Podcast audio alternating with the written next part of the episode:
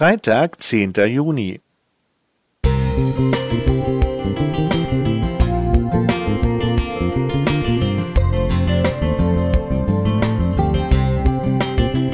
Ein kleiner Lichtblick für den Tag.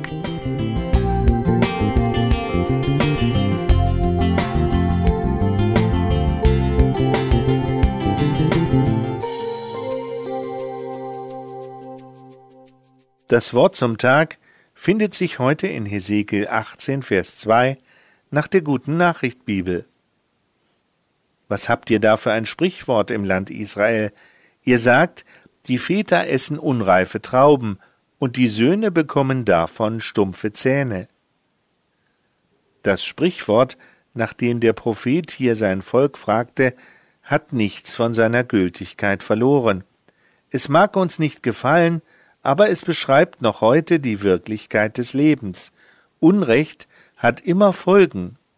Die Gesetze des Lebens kommen von Gott. Das Gesetz von Ursache und Wirkung gilt nicht nur in der Physik, sondern auch für alles, was Menschen tun. Im zweiten Gebot sagt Gott, wer mich verachtet und beiseite stellt, bei dem verfolge ich die Schuld der Väter noch bis zur dritten und vierten Generation. So 2. Mose 20, Vers 5 nach der neuen evangelistischen Übersetzung. Das ist die Strafe Gottes. Er lässt die Menschen die Folgen ihres Tuns erleben. In Galater 6, Vers 7 heißt es, was der Mensch sät, wird er ernten. Das gilt nicht nur für den Täter, sondern auch für alle, die von den Folgen seines Tuns betroffen sind, über die Grenzen der Generationen hinweg. Noch heute gibt es diesen Kreislauf von Tätern und von Opfern, die wiederum zu Tätern werden und neue Opfer hervorbringen. Viele Gläubige fragten schon, warum werden in der Bibel so grausame Geschichten berichtet? Die Bibel erzählt uns die lange Geschichte der Sünde, und diese bezeugt die Wahrheit unseres Ausgangstextes auf erschreckende Weise. Gottes Gerechtigkeit zeichnet sich aber dadurch aus, dass es nicht bei der Strafe bleibt. Der Wahrheit über die furchtbaren Folgen der Gesetzesübertretung wird ein anderes Wort gegenübergestellt, das genauso wahr ist. Das Gebot Gottes hört nicht bei der Strafe auf. Es geht weiter.